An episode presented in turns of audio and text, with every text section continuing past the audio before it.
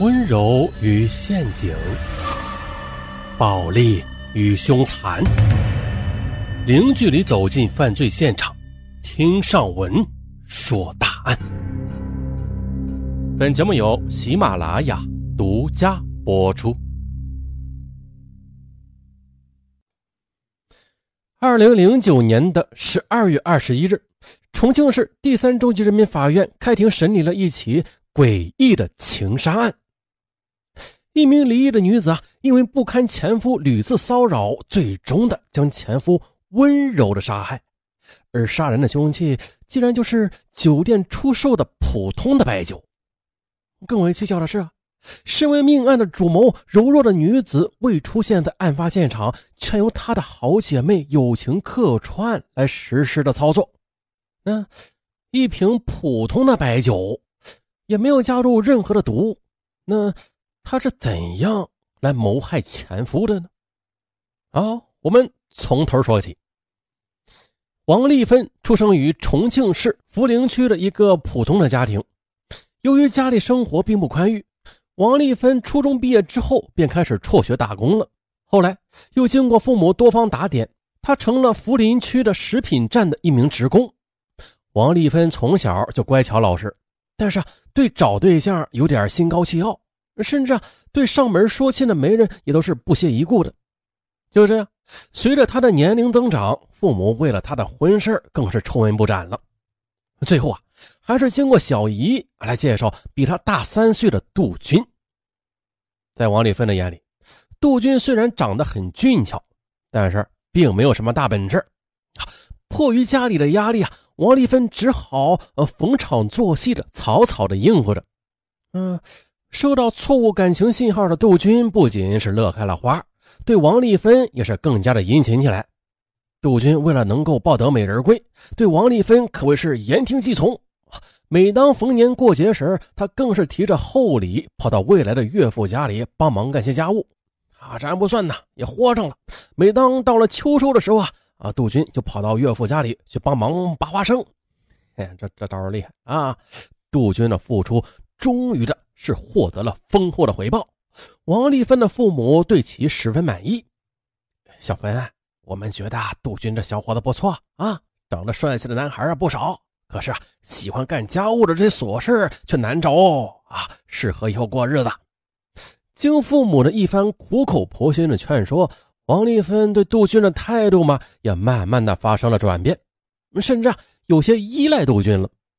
就这样呢，两人之间的关系也是越来的越融洽，还渐渐的产生了男女之情。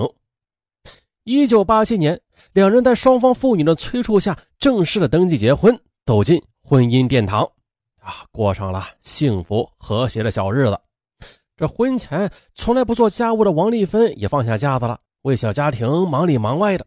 同样的，杜军也没有让王丽芬失望，在外工作也是更加的卖力了。每当拿到工资之后啊，便合计着有朝一日做点小生意，自己当个老板，两人的小日子过得那是甜蜜而又幸福。而这婚后，杜军不久便染上了赌博的恶习，由此夫妻俩经常发生口角啊。尽管看到丈夫整天围着赌桌转，但是想到自己已经怀上了杜军的孩子，在听到丈夫痛改前非的保证之后。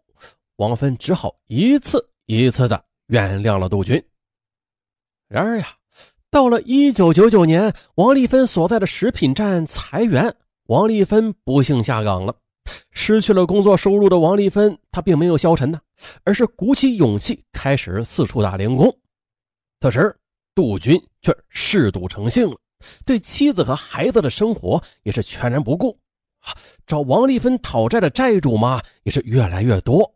几番折腾下来，原本幸福的家庭也被闹得鸡犬不宁。王丽芬经常劝杜军：“啊，说你十赌九输，何不好好工作，安心过日子呢？你懂什么呀？赌的是命运，要赌就别老想着赢，命运总有一天会垂青我的。”看着杜军是越陷越深，王丽芬欲哭无泪。她知道这样下去的话，这个家迟早要解体了。于是，她决定把丈夫拉出泥潭。为了让丈夫听从自己的劝告，王丽芬知道仅仅好言相劝那是不管用的，于是开始故意冷落杜军，试图啊用这个杀手锏来唤醒丈夫。可是的，这事儿却并没有向王丽芬计划的方向发展。常常回到家里啊，感受不到温暖的杜军开始夜不归宿了，而且喜欢上了酗酒。有时候半夜三更，醉得一塌糊涂的回到家里，对王丽芬又是呼来唤去，稍有不从便是一顿拳打脚踢啊，毫不顾及夫妻的情分。二零零五年，在王丽芬的细心呵护之下，儿子终于长大成人了。再一次受到丈夫的皮肉之苦之后，再加上多年来忍受丈夫的无理取闹的王丽芬，她终于放下了心头最大的羁绊。孩子已经长大了啊，他下定决心了结这段让他心灰意冷、饱受家庭暴力的婚姻。最终，经过法院判决，王丽芬终于结束了她噩梦般的婚姻生活，得以开始美好的新生活。离婚后的王丽芬虽然不舍得自己的儿子，但是随着时间的推移啊，也慢慢的抚平了内心的苦楚。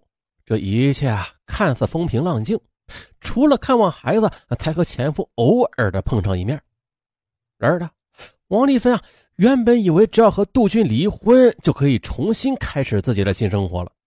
可是呢，现实却残酷的告诉她，生活没有因此而平静下来。王丽芬离婚不久之后，在一家水果店找到了一份做营业员的工作。重新回到工作岗位上啊，又没有了杜军的纠缠。哎，这下王丽芬总算是感受到了几分轻松啊。由于工作出色，水果店老板刘明对她也是赞赏有加。考虑到她一个女人生活不容易啊，于是想办法帮助她。在闲暇之时，两人也经常在一起交流沟通。原来的。这人到中年的刘明，曾经也是一个啊有着幸福家庭的人，可是后来由于妻子不幸而病逝了，他便在几年间也一直没有走出失去妻子的阴影。所以，尽管水果店里生意红火，生活富足啊，但他一直未娶妻生子。同为单身中年人，两人总有数不完的喜怒哀乐啊，久而久之，两人便慢慢的走到了一起。转眼的到了二零零六年的秋天，距离王丽芬离婚已经有一年多了。同时呢，在刘明的爱情攻势之下，王丽芬也欣然的接受了这段感情，两人便开始了计划结婚的事宜，并且商定了在二零零七年春节举行婚礼。王丽芬本来以为只要嫁一个对家庭负责任的好丈夫啊，自己的幸福日子就指日可待了。可是。一次下班回家时的遭遇，让她美梦突然的给破灭了。二零零七年春节前夕，当王丽芬打点好店里的事儿，回到住所时，哎，借着楼道昏暗的灯光，她远远的发现自家门前蹲着一个邋遢的男人。正在王丽芬犯糊涂时，被回过头来的男人吓傻了眼儿。哎呦，他正是前夫杜军，今非昔比了。这杜军因为深陷毒海，债台高筑，成天的借酒消愁，结果现在的他已经邋遢的不成人样了。正在王丽芬心生怜惜时，杜军开口了：“ 恭喜你要结婚了，哎，你过上了好日子，可不要忘了曾经和你同甘共苦的我呀！给我五千块钱解决小温饱呗。”杜军吊儿郎当的说道。呸你这个无赖，现在还有脸找我要钱？我和你有什么关系？此时，王丽芬又回想起杜军以前那副可恶的嘴脸，不仅气从中来。啊，你别忘了，我们还有一个孩子呢。要把我惹得不高兴了，我就将你的婚事给搅黄了。